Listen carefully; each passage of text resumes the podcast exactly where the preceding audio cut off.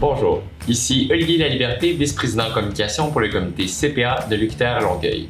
Bienvenue au podcast des Bas Merci à nos partenaires Mazar, Demerson Bone, Hardy Normand et Associés et EY.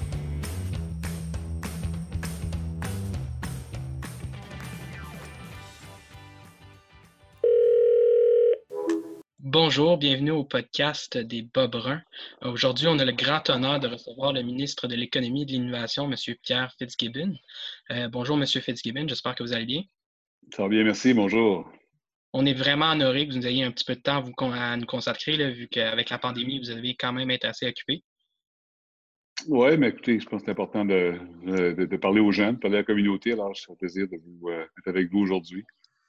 Merci. Euh, question de briser la glace. Euh, tout récemment, vous avez posté sur vos euh, réseaux sociaux que vous êtes allé visiter une distillerie dans votre comté. Est-ce que vous êtes un animateur d'alcool fort? Ben, écoutez, je pense que oui. J'aime les alcools en général et je trouve intéressant pour le développement économique du Québec qu'on a des jeunes entrepreneurs, des gens comme vous, mm-hmm. qui profitent d'une situation où le gouvernement du Québec veut promouvoir la fabrication d'alcool, autant le vin que les spiritueux. Donc ici, on parle évidemment des gin, vodka et whisky. Mm-hmm. Alors, je trouve que c'est une belle, euh, une belle plateforme, c'est un bel écosystème. Puis on voit déjà euh, une cinquantaine de licences qui ont été octroyées, tout ça des jeunes. Alors, je trouve ça intéressant de voir euh, ce marché qui prend une ampleur importante ici au Québec. Et puis, si on commençait avec une autre question, étant plus jeune, euh, est-ce que vous aviez déjà un parcours de tracé en tête ou bien l'économie, n'était pas du tout prévu? Non, écoutez, moi, mon, euh, mon background, je suis euh, CPA de formation. J'ai étudié à l'université à Montréal. J'ai fait des cours de formation professionnelle à l'université de Harvard aux États-Unis. toute ma vie, j'ai travaillé dans le domaine des affaires. J'ai été dans un bureau comptable. J'ai fait j'ai été euh, chef des opérations financières pour différentes entreprises publiques et privées. Euh, j'ai travaillé la Banque nationale. Euh, j'ai fait de l'investissement privé, euh, de la télécommunication en Asie, en Europe. puis j'ai dirigé une entreprise dans les produits naturels. Alors, j'ai un background assez large en affaires slash économie. Je ne pensais pas faire de la politique, par contre, mais quand j'ai eu l'appel de notre premier ministre, M. Legault, de venir l'aider pour le développement économique. J'ai été interpellé parce que j'avais l'impression que je pourrais apporter quelque chose au débat, quelque chose euh, aux citoyens du Québec. Vous vous êtes rencontrés comment, euh, vous deux? En fait, on a étudié ensemble. Euh, M. Legault est diplômé lui aussi des HEC. On a, on a, gradué en 1978, qui est très longtemps. Et François Legault est aussi un comptable agréé. Oui. Euh, François, François, son background, comme vous savez, a été euh, dans un bureau comptable comme moi. Après ça, il est allé chez Ad Transat, fondé la société avec les deux autres partenaires. Donc, on s'est connus à ce moment-là. On n'est pas, resté en lien très, très proche, mais évidemment, étant gradué euh, de la même promotion, ben, on suivait un peu nos démarches respectives. Donc, on se connaissait relativement bien. Donc, à un moment donné, quand il a cru penser peut-être qu'il était pour former le prochain gouvernement, mais il voulait se greffer avec lui des gens qui avaient différentes expériences, pas juste en économie, mais aussi dans d'autres secteurs. Donc, j'étais un de ceux qui, à qui euh, il a fait appel. Vous mentionné euh, que vous avez été à, Harvard pour vos études. Est-ce que, nous autres, en tant qu'étudiants, on, se pose vraiment la question, euh, souvent, est-ce que ça va faire une différence vraiment à l'université à laquelle on a été? Est-ce que c'est un critère dans le recrutement euh, de ce qu'on fait? Est-ce que vous pouvez nous éclairer un peu? Qu'est-ce que ça, votre expérience, est-ce que c'est un facteur qui a contribué à votre succès? Ben, premièrement, il faut faire attention. Je ne pense pas que le diplôme comme tel est ce qui est euh, le plus important. Ce qui est important, c'est l'interaction qu'on a avec les gens. Dans mon cas, j'ai fait mon programme euh, de bac ici à Montréal ou HEC. Euh, j'ai fait mes études après pour devenir comptable agréé. Harvard, c'est arrivé, j'ai fait une maîtrise, j'ai fait un cours de trois mois après dix ans de travail. Et je dirais que c'était très valorisant, pas par le diplôme que j'ai reçu après trois mois, mais le fait que dans ce cas particulier-là, c'est vrai aussi des universités au Québec, ben, après un certain nombre d'années au travail, tu as une meilleure compréhension de l'environnement. Et là, oups, tu rencontres des gens, des hommes et des femmes de différentes géographies, de différentes industries. Ça, c'est très pertinent. Soit Harvard, Montréal, McGill, euh, Western, pour moi, ça n'a pas trop d'importance. Évidemment, il y a des universités qui ont un plus grand renom que d'autres. Je dirais qu'on peut compenser un manque de renom par l'interaction qu'on a avec les gens et encore plus important, euh, l'implication qu'on a. Parce qu'une chose, de rencontrer des gens d'autres pays, nationalités, euh, d'autres formations, mais si on n'est pas intéressé ou si on est, euh, trop jeune, des fois, on n'a pas peut-être l'intérêt aussi aigu. Alors moi, je dirais que ce qui est le plus valorisant pour des jeunes, c'est d'avoir la chance de voyager, hein, de, peut-être voir d'autres universités, d'autres formations techniques, c'est pas nécessairement des universités non plus, mais d'avoir, pour moi, d'avoir à interagir avec d'autres cultures, d'autres géographies est très important parce qu'aujourd'hui, évidemment, le mot globalisation a beaucoup plus de sens qu'il n'avait quand il est créé il y a 20 ans où on, en parlait, mais ce n'était pas réellement réel. Aujourd'hui, on ne peut pas fonctionner sans avoir une ouverture sur le monde. Et puis, euh, vous avez travaillé pour plusieurs entreprises telles que PwC, Banque nationale, Atrium Innovation et beaucoup d'autres. Laquelle vous a marqué le plus ou vous a donné l'expérience la plus marquante? Bah, je pense que je dirais que c'est une question euh, euh, séquentielle. Chacune des entreprises, évidemment, je, je, je, pense que ça m'a apporté quelque chose. C'est sûr que quand j'ai dirigé Atrium Innovation, c'était probablement la, position la plus euh, exécutive senior que j'ai eue parce que j'étais président chef de la direction.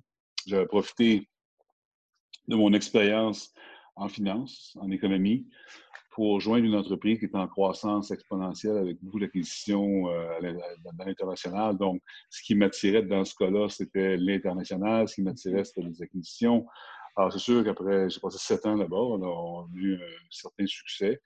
Alors, c'est sûr que ça m'a amené ailleurs. Ça m'a amené ailleurs euh, d'être multidisciplinaire. C'est important dans la vie d'avoir euh, une ouverture. Souvent, on voit des, euh, des cadres d'entreprise qui sont très unidimensionnels. Hein. Ils font de la production, ils font du marketing, ils font de la finance. Je pense que c'est important pour les jeunes de pouvoir s'ouvrir à différents, différents secteurs d'une entreprise et, comme j'ai dit tantôt, surtout être capable de comprendre les différences dans différentes géographies du monde. Et l'Atrium, pour moi, a été l'occasion de, m'ouvrir sur le monde. J'ai déjà ouvert beaucoup, mais ça l'a accentué. Puis d'autre part, de pouvoir œuvrer dans des secteurs qui sont moins naturels. C'est faire des ventes et marketing quand tu es un comptable, c'est pas naturel. Et ça requiert, ça requiert d'autant plus de se, de se greffer une équipe de direction complémentaire. Ça, c'est vraiment le plus important. Le leadership, aujourd'hui, ce n'est plus autoritaire, c'est de l'influence. L'influence, ça prend des gens sur la table qui sont complémentaires. Ça, c'est probablement la plus grande qualité qu'on demande maintenant, je pense, aux leaders d'aujourd'hui, autant en politique qu'en euh, affaires. Super. Euh, personnellement, j'adore euh, ce qu'on remarque comparativement à certains autres politiciens, c'est que vous avez un franc-parler qui est quand même assez flagrant. Puis c'est quelque chose qui, je trouve, qui apporte un renouveau. Euh, quelles sont vos aspirations politiques plus tard? Est-ce que vous avez l'idée de continuer ou vous voulez peut-être relever de nouveaux défis? J'ai aucune aspiration politique, ce qui me permet d'être plus peut-être transparent ou plus direct. C'est sûr, il faut faire attention hein, parce qu'il faut avoir un petit gêne quand même. Ouais. Pas dire ce qu'on pense. Là. Et des fois, peut-être que je parle trop ou euh, je parle trop directement, mais je ne suis pas venu euh, en politique pour en faire une carrière. J'étais à la fin de carrière d'une part. Et d'autre part, euh, je pense que la problématique qu'on a souvent, c'est qu'il y a des gens qui vont, se font élire et veulent absolument demeurer en poste pour plusieurs mandats. Ce qui est correct. Parce que je pense que si tous les politiciens étaient comme moi, je ne suis pas sûr que ça irait si bien que ça. Je pense que ça prend des gens qui, aiment le parlementarisme, ça prend des mm-hmm. gens qui aiment la politique pure et des gens comme moi qui, sont plus fonctionnels dans des domaines spécifiques. Alors, euh, je pense qu'il me rend un peu, euh, je ne pas indépendant, on n'est jamais indépendant complètement, mais ce qui me rend quand même euh, capable de dire mes pensées, c'est que la politique, pour moi, ça va durer le temps que ça va durer, puis euh, je ferai d'autres choses après. Euh, je suis pas anxieux de me faire élire, mais par contre, je suis euh, préoccupé par des enjeux au Québec et je veux m'assurer qu'on fasse les bonnes choses. Les bonnes choses, ben, j'en connais, je connais plusieurs réponses aux questions, mais je ne les connais pas toutes. Alors, c'est important aussi de rester humble puis d'écouter les gens parce que c'est très complexe. Hein, imaginer, surtout aujourd'hui, en sortie de COVID, euh, il y a des enjeux qui sont. Y a des, le livre n'est pas été écrit. Alors, je suis en train de l'écrire pendant qu'on le, pendant qu'on lit. Donc, c'est sûr qu'il faut, faut rester humble, il faut rester attentif, mais il faut rester euh, cohésif sur nos, euh, nos orientations. En politique, l'autre danger, c'est que si on est trop préoccupé par l'image, préoccupé pour plaire, ben on est comme des roseaux. Hein. Le, vent, le vent tourne, puis le vent souffle, on va suivre le vent. Je pense que ça, c'est le, le, plus grand risque, je pense, qui guette euh, les politiciens. Puis, on sait tous que vous êtes ministre de l'Économie et de l'Innovation. Mais est-ce que vous pouvez nous en dire davantage sur c'est quoi la partie innovation surtout? Écoutez, je pense que c'est une chaîne. Hein. Euh, d'ailleurs, avant mon arrivée, euh, j'ai remplacé le, ministre de la Science, Innovation et Économie. C'est le MESI, M-E-S-I. Quand j'arrivais en poste, ils m'ont enlevé le S, on a dit le M-E-I, ministre de l'Économie et de l'Innovation. Et suis surpris parce que le S, c'est encore important aussi, sauf que peut-être que tu trouvais que je n'étais pas un messie, donc il fallait me, regarder sur la terre. Mais je pense que quand on regarde euh, ce qui caractérise des sociétés qui performent bien au niveau économique, ça part avec la science. on ne peut pas être juste opportuniste. C'est comme à la bourse, on ne peut pas juste être opportuniste et acheter des, compagnies qui vont bien parce que généralement, on va faire autant d'échecs que de succès. Donc, je pense ce qui distingue un peuple, c'est euh, l'habileté d'avoir un gouvernement qui va investir en recherche, autant mmh. fondamentale qu'en recherche appliquée. Donc, ça, c'est la science. L'innovation, c'est quoi? L'innovation, c'est la continuation de la science. On prend des technologies, on prend des nouveaux, nouveaux procédés qui ont été créés par des scientifiques et on essaye de les rendre le plus appliqués possible. Généralement, on parle de recherche appliquée, on parle d'innovation pour que quelque chose puisse être commercialisable. Et quand ça l'est, ben là, on rentre dans le côté économique où les sociétés, par contre, par exemple, vont être capables de prendre un, élément scientifique qui a été converti en application pratique appliquée et de la rendre commercialisable et faire des revenus des profits. Donc, je pense que c'est une, chaîne. Donc, science, innovation, économie vont dans l'ordre. L'innovation est très importante parce que euh, aujourd'hui, j'ai dit tantôt, on parle de globalisation, nos, PME sont, constamment euh, en train de compétitionner contre d'autres juridictions, d'autres sociétés. Alors, il faut absolument qu'il soit greffé d'innovation et c'est là que le gouvernement a un rôle à jouer pour s'assurer que les crédits d'impôt, s'assurer que les, programmes de recherche, au Québec, on a trois programmes de recherche, soient disponibles pour les entrepreneurs. Sinon, l'entrepreneur va être, ne sera pas guidé par les bons, euh, les bons paramètres et va être assujetti à, de la chance. Puis euh, je pense que la chance, euh, il en faut euh, pour réussir, mais il faut aussi des, fondamentaux et je pense que l'innovation et la science sont là pour ça. Intrinsèquement, de, plus en plus dans la, culture populaire, l'innovation aussi est, terme rime un peu avec l'environnement, comment on peut améliorer, innover dans l'environnement pour être de plus en plus vert tout récemment, en juin 2020, vous avez été euh, nommé euh, vice-président du comité ministériel de l'économie et de l'environnement. Euh, est-ce que vous pensez que le Québec en fait assez pour l'environnement? Est-ce que vous diriez qu'il faudrait qu'il en fasse plus? Qu'est-ce que, selon vous, le Québec a à apporter? On n'en fait jamais trop. Hein, je pense que l'environnement, les gens de votre génération sont très critiques sur les gouvernements en général. Euh, c'est toujours l'adéquation qu'il faut avoir entre développement économique et développement durable. Euh, je pense que notre gouvernement, euh, on fait des bonnes choses. On a un programme, mon collègue, M. Charret, est, actif. Je travaille beaucoup avec lui. et je, dirais même que je qualifierais notre gouvernement au ministère de l'Économie où l'environnement nourrit nos projets de développement économique je n'ai pas le pourcentage dans la tête, mais je dirais probablement qu'un tiers de nos projets de développement d'entreprise, d'innovation vont toucher à l'environnement. je pense que ça, c'est important de le noter. Euh, carrément, on est privilégié au Québec. Nous avons une masse hydraulique qui fait que notre euh, électricité d'énergie, elle est verte, est à bas coût. je pense qu'on a des bassins euh, hydrauliques intéressants. Euh, dont l'hydroélectricité nous donne l'occasion de pouvoir électrifier notre économie. On parle beaucoup au Québec, le gouvernement dit qu'on veut électrifier les transports. Le transport, en soi, c'est 43% des émissions de GES. on parle d'électrifier les bâtiments. On parle d'électrifier les, les, industries. Ça va être plus long, ça, avant qu'on fasse des chars dans les machines, mais quand même. Alors, je pense qu'on a, on a, on a carrément à portée de la main des outils pour performer. Et je pense que la lutte au changement climatique s'est rendu quelque chose d'important. On le voit, on n'a pas de corrélation encore entre le coronavirus et la lutte au changement climatique, mais à un moment donné, on va vraiment découvrir que l'environnement a peut-être été la cause de ces, euh, ces virus-là. Je ne vais pas après le titre, mais je pense qu'on est tous sensibles à ça, peu importe les générations. je dirais que le gouvernement en fait beaucoup, mais on n'en fait jamais assez. Alors, c'est sûr qu'on va vouloir maintenir ce cap-là, tout en gardant évidemment les yeux attentifs. On, est capable, je pense, aujourd'hui de créer de la richesse en étant écologique. Alors que, jusqu'à récemment, on, avait quasiment en porte-à-faux hein, euh, les deux. On, devient écologique, on devient euh, prospère économiquement. Mais je pense qu'aujourd'hui, les gens réalisent que la richesse ne peut pas se faire au détriment euh, de la lutte changement climatique. Je pense que c'est imprégné dans nos, dans nos racines maintenant. Vous avez visité des industries euh, dans les derniers jours, que ce soit comme la Mayotte Industries ou bien euh, l'industrie de cinéma Rodeo FX. Euh, de quoi êtes-vous le plus fier? De quel fleuron êtes-vous le plus fier au Québec? Ben, écoutez, c'est toujours difficile quand on est dans ma position de, privilégier des secteurs industriels parce que euh, de trop jeune, vous, mais il y avait toute la, question des grappes industrielles. Hein, autour des années 80, M. Porter aux États-Unis, d'ailleurs, M. Gérald Tremblay, qui était maire de Montréal, a profité de la promotion. Et je crois beaucoup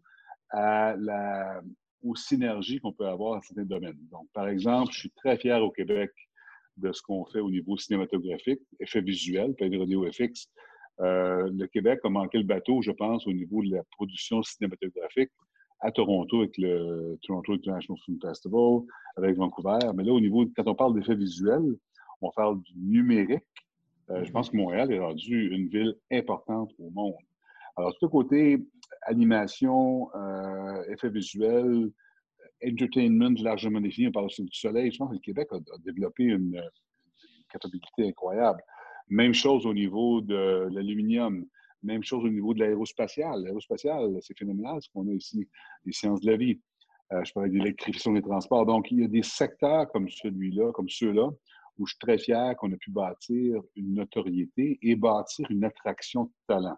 Parce qu'aujourd'hui, comme vous savez très bien, la clé des entreprises, c'est de vous recruter, vous les jeunes, et de vous donner une plateforme qui va pouvoir vous, euh, vous, faire, vous accomplir, vous faire accomplir. Alors, je regarde ce qui s'est passé, par exemple, dans le, avec Ubisoft, d'un côté euh, du numérique, du côté des jeux. Les jeux, on est champion du monde aujourd'hui. Alors, je pense qu'on a, on a cinq, six secteurs très, très porteurs. Par contre, au niveau horizontal, c'est important aussi de noter que l'intelligence artificielle, par exemple, vous savez très bien qu'on est euh, aussi dans les champions du monde à cause de la recherche fondamentale, on parle du côté scientifique maintenant. Mais l'intelligence artificielle, ce que j'aime, c'est que c'est horizontal sur tout secteur d'activité. Et même chose pour le côté robotisation. On est un peu en arrière sur ça, mais on, met beaucoup d'efforts. Donc, moi, je verrais au niveau horizontal intelligence artificielle, je verrais tout le côté robotisation, automatisation, et je mettrais le côté environnemental. Le côté environnemental, il est aussi à travers les différents secteurs. Donc, on a des verticaux et des horizontaux. Alors, je suis fier de cette matrice-là. Considérant les 8,3 millions de personnes au Québec, je pense qu'il faut accepter qu'on ne peut pas tout faire seul. C'est pour ça que dans l'aéronautique, on a besoin des Airbus, on a besoin des Pratt Whitney, on a besoin des compagnies Thales au niveau euh, avionics. Et je pense que moi, je suis, je suis fier, c'est que le Québec, aujourd'hui, euh, on est capable d'attirer les investisseurs étrangers. On, peut, et, on peut attirer le talent aussi euh, démographique qui va faire qu'on va être plus fort parce qu'on a le, plafond de verre pour le Québec. Là, je déroge un peu de la question. Le plafond de verre pour le Québec, pour le développement économique, c'est le talent. Euh, donc, pour poursuivre, euh, est-ce que vous croyez, euh, je l'avais mentionné, l'intelligence artificielle, que c'est, il y a beaucoup, il y a comme une course en ce moment sur qui, qui va être le prochain à développer le, prochain intelligence artificielle? je pense que le Québec a, des sommités là-dedans pour avoir suivi un peu le, cheminement. Est-ce que vous pensez qu'on, pourrait arriver à quelque chose avec le gouvernement, nationaliser ce, ce fleuron-là qu'on est en train de développer? Ben, je ne pense pas qu'on irait. Nationaliser, pour moi, je ne sais pas si c'est le terme approprié. Euh, par contre, euh, c'est important, euh, je pense, que le gouvernement puisse investir dans l'infrastructure. La raison pourquoi on a une, notoriété, c'est que le gouvernement canadien, le programme Apogée, le gouvernement québécois, qui avait été commencé par le gouvernement précédent, notre gouvernement, avait décidé de mettre un peu d'argent sur promouvoir un environnement pour que les chercheurs soient bien structurés programme que j'ai continué quand j'étais en poste et qu'on va continuer encore. Je pense que le gouvernement, c'est le rôle de mettre la charge dans la batterie. je ne sais pas si vous êtes, venu à Montréal au MALEX. Le MALEX, c'est là que réside le MILA, euh, Ivado, euh, Scalea.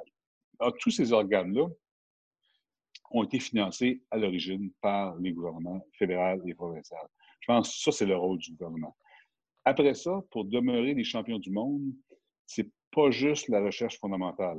Il y a un pont euh, qu'il faut bâtir entre les chercheurs et l'économie.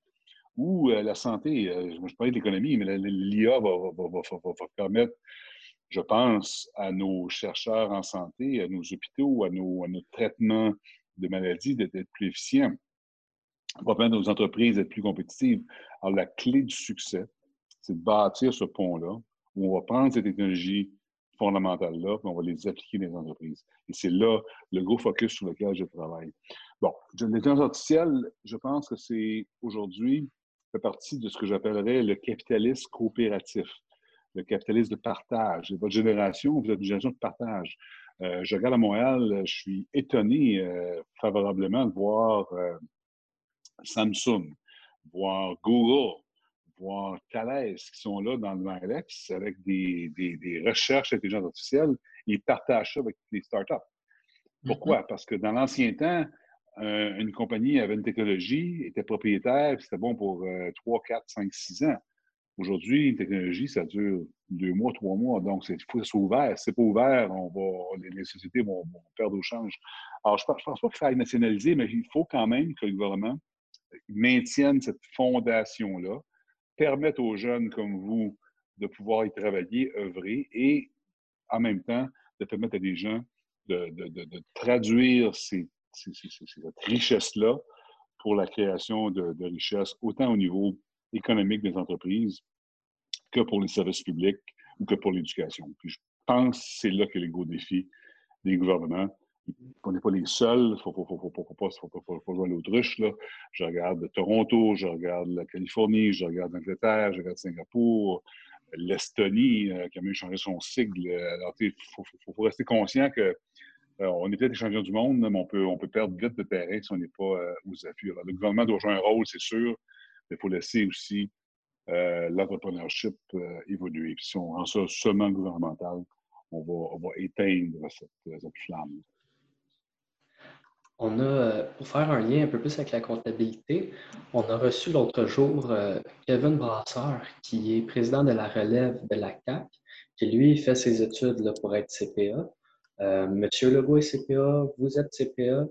C'est quoi les atouts que ça l'amène de faire son CPA en politique?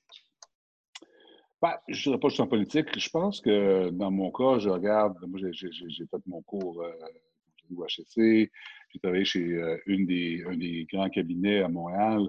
Euh, je pense que c'est une rigueur. Rigueur et une structure. Un comptable, on est souvent, euh, comme jeune comptable, on est critiqué par les gens qui font du marketing ou des créatifs en disant qu'on est très unidimensionnel.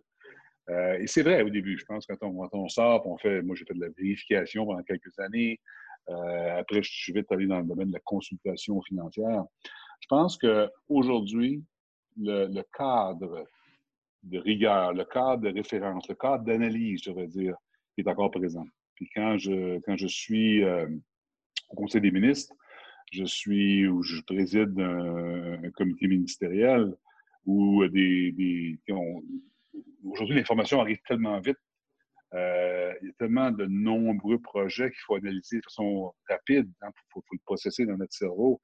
Je pense que d'avoir cette habileté-là, de, pouvoir être cartésien, de pouvoir, euh, de, pouvoir faire le, filtre de choses importantes, non importantes. Ça, c'est le plus gros problème dans, travail mhm. en politique, qui est n'importe où. Il y a toute l'information qui rentre. À un moment donné, il faut, filtrer l'information. Moi, je pense que le cadre euh, de référence qu'un comptable va avoir, ou un avocat aussi, est très favorable. Je pense que ça permet d'avoir une meilleure euh, habileté à pouvoir discerner des, choses importantes dans le cas de comptable, ça va plus loin que ça. Ça va même être capable de voir les fondamentaux financiers parce qu'en bout de piste, on regarde des projets. Que ce soit un projet en santé ou un projet en économie ou en environnement, en bout de piste, il faut créer de la valeur. Alors, je pense que l'aspect financier, euh, économique du comptable lui permet d'être peut-être plus rapide à pouvoir décider sur tout. Et puis, ça, ça va sûrement bien former par rapport surtout à l'aspect économique, euh, comme vous dites, ça? Oui, puis il faut faire attention. Hein. Je pense aussi, euh, c'est pas seulement euh, le développement économique, c'est pas seulement la richesse qui est par l'économie qui, qui, importe, il y a souvent des valeurs sociales aussi. Le Canada, mm-hmm. le Québec, on a des valeurs sociales très, très, très, très, très fondées. On parlait d'environnement tantôt. Mais je pense qu'il reste, il reste néanmoins que dans tout projet, ça prend un, aspect économique. Ce n'est pas le critère numéro un. Mm-hmm. Il peut être deux ou trois, mais au moins, ce critère-là, je pense que la, formation comptable permet de bien informer. Puis je pense que, je pense un, je, parle du gouvernement maintenant, c'est important d'avoir à la table, on a un comité des priorités économiques, puis il y a des, avocats sur le comité, puis il y a des gens de, de, valeur plus sociale, c'est important aussi. Je pense que le, mm-hmm. côté comptable s'insère bien, mais ce n'est pas la seule, la seule, le seul critère d'évaluation, évidemment. Euh, vous avez ramené un peu euh, votre parcours, là, comme vous disiez euh, en début de carrière, vous étiez plus cartésien, rigide. Est-ce que ça serait ça qui vous différencierait le jeune M. Fitzgibbon qui sort de l'école de M. Fitzgibbon en ce moment? Absolument, absolument. Je pense que dans mon cas, pas encore plus que d'autres, peut-être, parce que si je réfère à ma carrière au début, il y avait des gens que je côtoyais qui étaient peut-être moins je ne pas abrasif, c'est un mot trop dur, mais c'est moins, moins euh, cartésien, c'est bon mm-hmm. que moi. Puis j'avais tendance à être très, euh, très carré dans mon analyse. Et je pense qu'effectivement, l'âge fait en sorte qu'on réalise qu'il faut être multidisciplinaire. En tantôt, je disais que c'était important, moi, quand j'étais président euh, de, de Trium, là, je gérais la production, je gérais la recherche, je gérais le marketing, les ventes. Alors, forcément, il fallait que je sois plus arrondi sur mes vues. Alors, je pense que ça, c'est le passage du temps. Puis, euh, mais je pense que j'aime mieux voir des gens qui sont trop rigoureux, trop euh, anal, comme on dit, sur des choses, mm-hmm. et de s'assouplir que l'inverse. Si on commence, on est trop, euh, on est trop rond, on est trop souple, flexible, manque de rigueur un peu, c'est dur de ramener la rigueur. C'est facile de partir être trop rigoureux puis de s'assouplir un peu. Alors, ça a été mon, mon parcours à moi. c'est sûr que à 35-40 ans, j'aurais peut-être la, la, même. J'aurais pas été bon en politique, disons. Ça aurait été difficile pour moi. Et puis, est-ce que vous auriez à suggérer euh, aux professionnels CPA, aux étudiants CPA, afin de faire évoluer la profession euh, en tant que comptable? Je pense que aujourd'hui, le leadership s'exerce par l'influence et non l'autorité. Moi, je suis de la génération où euh, j'ai eu des postes plus jeunes de direction, puis on, bon, avait un poste de direction. Peut-être que l'environnement était moins global, peut-être que c'était plus euh, unidimensionnel dans certains cas, donc on pouvait, avec l'autorité, arriver à, nos fins. Aujourd'hui, euh, de par le fait que la plupart des enjeux sont, je pense, beaucoup plus multidimensionnels, sont plus multigéographie, je pense que le leadership c'est de l'influence. L'influence, c'est de convaincre les gens, non pas leur dire quoi faire. Ça, je pense que c'est le plus gros problème qui guette tous les gestionnaires, euh, avocat parce qu'on on, a une formation comptable, par exemple, qu'on se sent très à l'aise dans ce, niveau-là, ce créneau-là, on est, est pertinent. Les gens qui ne sont pas comptables, qui parlent de finances, on a l'impression d'en connaître beaucoup plus qu'eux, ce qui est vrai. Mais en même temps, euh, si on veut que nos, euh, si on veut performer, si on veut créer des choses, hein, créer des choses, ça peut être de la richesse, ça peut être euh, des projets. Je pense qu'aujourd'hui, il faut être inclusif. On parle, moi, je parle beaucoup, beaucoup, beaucoup de coopérative, de, capitalisme, de coopération, parce que, tu sais, on a eu une période où on disait, bon, les capitalistes, les gens qui font de l'argent, c'est des méchants. Hein. Faire de l'argent, c'est un, mm-hmm. péché. Euh, aujourd'hui, je pense que faire de l'argent, c'est pas un péché. Mais je pense que le, je vois ailleurs, mais l'écart de richesse, doit s'amenuiser. A une crainte que j'ai post-COVID, c'est que l'écart s'agrandisse. Alors, je pense que c'est important d'avoir des, leaders aujourd'hui qui sont euh, coopératifs, qui regardent des, valeurs sociales, qui peuvent convaincre et influencer les gens que l'économie ou que la création de richesse, ce n'est pas un péché parce qu'on va la réinvestir. D'ailleurs, moi, je suis dans la politique parce que c'est pas créer de la richesse là, pour que le bilan de la province soit plus positif que négatif. C'est sûr que ça balance les chiffres. Là. Mais moi, je suis, venu je suis venu en politique parce que M. Legault avait des valeurs sociales importantes. Il dit qu'il faut laisser aux générations futures les deux piliers les plus importants santé pour les aînés, ben, pour tout le monde, les aînés particulièrement, on le voit présentement, et l'éducation. C'est les deux piliers sociétaux dans lesquels il faut investir. Nous n'avions pas euh, les ressources pour augmenter les impôts. On n'aurait pas été élus, donc il faut créer de la richesse. Donc, dans ce contexte, créer de la richesse, ça sert à réinvestir la société, trouve ça valorisant. Mais créer de la richesse aujourd'hui, c'est pas incontable de faire ça, il faut, faut, être inclusif. L'influence qu'on peut avoir dans le poste que j'ai, un poste de CEO d'une entreprise, euh, est beaucoup plus fort et périn que de donner des ordres. Je pense que c'est ça qui est probablement le, plus important pour euh, votre génération. Et comment on vient atteindre cette influence-là, justement? Pardon, j'ai manqué le... Comment est-ce qu'on vient à, atteindre un niveau d'influence comme ça? D'être euh, ouvert, d'écouter et je dirais d'avoir une curiosité plus jeune, des fois, on est, euh, on est moins curieux. Ben, pourquoi on n'est pas curieux? on n'a pas le temps d'être curieux. On, focalise sur notre domaine d'activité. Je mm-hmm. pense qu'aujourd'hui, euh, bon, premièrement, l'information est tellement facile à avoir qu'il faut avoir un intérêt pour des choses qui ne sont pas euh, nécessairement naturelles de par notre formation. Je pense que, on le voit, hein, on, se ramasse dans des, soirées, c'est le fun d'avoir des gens qui ont des choses à dire sur beaucoup de mm-hmm. sujets faire attention. Il ne faut pas être trop. Euh, moi, j'aime pas les gens qui sont trop superficiels. Ils connaissent tout, mais un peu. Pense qu'il faut être en profondeur. il y a une espèce d'équilibre. Je pense que moi, j'aime mieux avoir moins de sujets sur lesquels je suis capable de discuter, mais d'avoir plus qu'un, plus que la finance. Alors, moi, je pense que en, évolution de carrière, autant au niveau personnel qu'au niveau professionnel, il faut être curieux, il faut lire, il faut, s'intéresser aux gens, il faut écouter les gens qui ne sont pas de notre euh, gabarit. Ça, ça va nous permettre d'exercer de, l'influence, qu'on est capable de, de, revenir sur nos fondations. Parce qu'en bout de piste, il faut une fondation. Ça ne pas être assis, l'idée, quelque chose, sans avoir, sans avoir un, des, un, des, un des secteurs fonctionnels dans lesquels tu es, tu es solide. Ça te donne l'assurance, ça te donne la capacité de pouvoir dire, ben là, tu prends des positions plus fermes, mais en même temps, il faut que tu restes à l'écoute. Moi, je pense qu'il faut être curieux, il faut être capable d'écouter euh, les gens qui n'ont pas des opinions ou des, euh, des expériences euh, compétitives. Super, c'est une très bonne réponse. Euh, on va faire une petite dernière question. Vous avez mentionné un petit peu précédemment qu'il y a une tonne de quantité d'informations qui vous est arrivée, puis qu'il faut que vous la filtriez, la filtriez, excusez-moi. comment vous arrivez à gérer tout ça, autant de, tout le nombre d'informations qui arrivent, là, ça doit être hallucinant.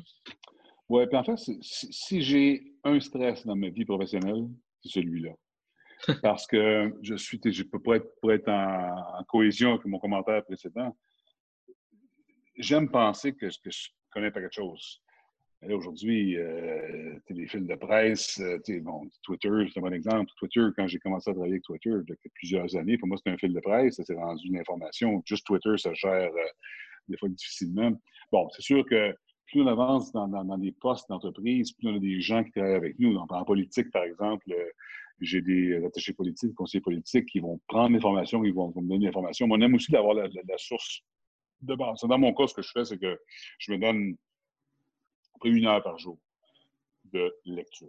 De lecture, quand je dis lecture, il ne faut pas lire un rapport de 50 pages, mais de prendre l'information. Il faut faire ça il faut être discipliné aussi parce que l'envers de la médaille, c'est a des gens qui sont sur leur téléphone intelligent euh, non-stop 24-7 puis qui vont toujours interrompre des choses pour voir ce qui se passe. Ça, c'est pas bon non plus parce que le problème qu'on a tous, c'est qu'il faut être capable d'être stratégique, donc réfléchir sur un, sur un enjeu. Il faut être tactique pour éteindre des feux. Puis il faut aussi être euh, à l'affût de l'information qui est disponible ça ne marche pas des fois, parce que, bon, on a une famille, des enfants, on a des gens à s'occuper, alors à un moment donné, il faut gérer ce temps-là. Je pense que c'est une question, là, on revient au comptable peut-être, mais je pense que c'est une question, il faut avoir une rigueur, il faut se donner du temps. Moi, je me rappelle, j'étais plus jeune, quand, quand j'étais vérificateur pour une compagnie, le président qui m'impressionnait me disait, dans son cas, tous les matins, peu importe où il était dans la vie, de 8 h à 9 h, il était tout seul. Il n'y avait pas d'ordinateur comme tel. Il lisait des magazines, des revues. Je pense que c'est une discipline, puis j'essaie d'appliquer ça à ma, façon. Discipline de dire on, on compartimentalise notre journée pour personnel, la famille, la lecture d'informations, le temps stratégique, deux, trois sujets par jour maximum où on doit prendre une heure et de réfléchir, avoir une vision stratégique, parce qu'on est juste exécutant, puis on éteint des feux, ben on n'est pas capable de créer des choses. quand on est en politique, par exemple, il faut être capable de faire les deux. les feux, il y en a constamment. Il y a eu un tantôt, d'ailleurs, j'étais en retard à votre, émission. Il y a des feux qu'il faut éteindre, mais si on fait juste des feux, on se ramasse à la fin de la semaine, puis là, on, est fatigué. Brûlé. On n'a rien, on rien brûlé, c'est ça. je vous remercie beaucoup de votre euh, interaction. C'est intéressant de communiquer avec vous autres. Puis euh, on pourra recommencer un jour, puis bonne chance dans, votre, euh, dans vos évolutions respectives. On a tellement d'autres questions à vous poser, ça c'est sûr. On ne va pas abuser de votre temps non plus. Euh, donc, on vous remercie également d'avoir pris le temps. Là, justement, vous devez avoir une coupe de feu à l'éteindre bientôt. Merci beaucoup d'avoir visionné cet épisode du podcast de Bob Brun. N'hésitez pas à partager en grand nombre ou à laisser un commentaire. De plus, si vous êtes ou connaissez quelqu'un qui veut participer à nos podcasts, vous pouvez nous écrire à l'adresse juste ici. Merci. Merci à nos partenaires Mazar, Demerson Bone, Hardy Normand et Associés et EY.